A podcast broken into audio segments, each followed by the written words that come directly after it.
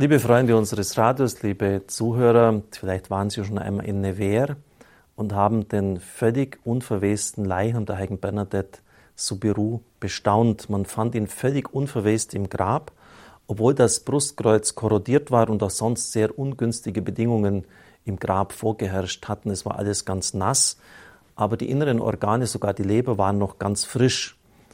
Probegrabungen in der Umgebung zeigten, dass alle anderen Leichen vollkommen verwest waren. Also durchaus ein Zeichen, eine Bestätigung der Echtheit. Im Jahr 1858 darf Bernadette insgesamt 18 Mal in der Grotte von Massabielle die Mutter Gottes sehen. Bei der Hälfte der Erscheinungen sagte die Mutter Gottes nichts. Sie betete nur mit dem Kind den Rosenkranz.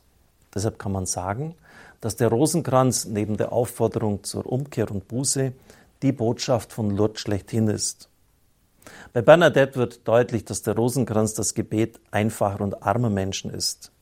Sie betete ständig ihren Rosenkranz, als kleines Mädchen in der Mühle, wo sie zu Hause war, als Hirtin in Batray, als Vertraute der Dame in der Grotte von Massabielle, als Schülerin im Hospiz von Lourdes, als Postulantin, Novizin und Schwester in Saint-Gildard auf dem Sterbebett unter schrecklichen Qualen und auch der schlimmsten Qual der inneren Gottverlassenheit.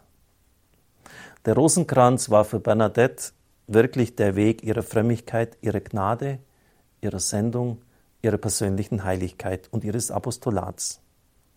Papst Pius XII. schreibt in der Enzyklika Die Wallfahrt nach Lourdes, Glückselig war Bernadette, als sie vor der Grotte die Perlen ihres Rosenkranzes durch die Finger laufen ließ und an den Lippen und am Antlitz der heiligen Jungfrau sah, wie der Vater, der Sohn und der Heilige Geist zu verherrlichen sein.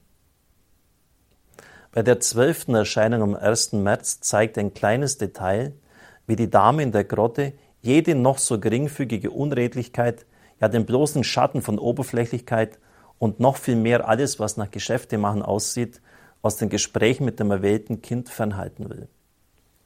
Eine fromme Frau aus Lourdes hatte Bernadette ihren Rosenkranz übergeben in der Hoffnung, sie würde diesen in der Ekstase beten. Die Mutter Gottes machte Bernadette darauf aufmerksam, dass sie nicht ihren Rosenkranz in der Hand hat, und sie holte daraufhin diesen aus ihrer Tasche hervor. Einzig und allein mit der armen und demütigen Bernadette wird die Mutter Gottes zu tun haben. Mit ihr und allem, was zu ihrer Person gehört, mit ihrem armseligen und billigen Rosenkranz, der ihr vertraut ist und von dem sie sich niemals trennt. Liebe Zuhörer, es ist völlig egal, ob Sie den Rosenkranz mit Hildegard Edelsteinen beten, habe ich auch mal eine Zeit lang getan, oder einen Rosenkranz aus Plastik. Den letzteren habe ich über Jahre hindurch gebetet, aber mittlerweile habe ich mir einen, weil das ein bisschen angenehmer ist als Plastik, einen aus Olivenholz zugelegt. Aber das Material ist völlig egal. Wichtig ist, dass der Rosenkranz abgenutzt ist, dass da wirklich gemerkt wird, da betet jemand, da lässt jemand die Perlen durch die Finger gleiten. Bernadette von Lourdes möge eine große Begleiterin für Sie sein. Sie hat den Rosenkranz in jeder Situation ihres Lebens gebetet. Auch wir sollten es tun. Dann werden wir auch zum Ziel der Seligkeit, das uns Gott bereitet hat, hinkommen. Alles Gute und Gottes Segen für Sie heute.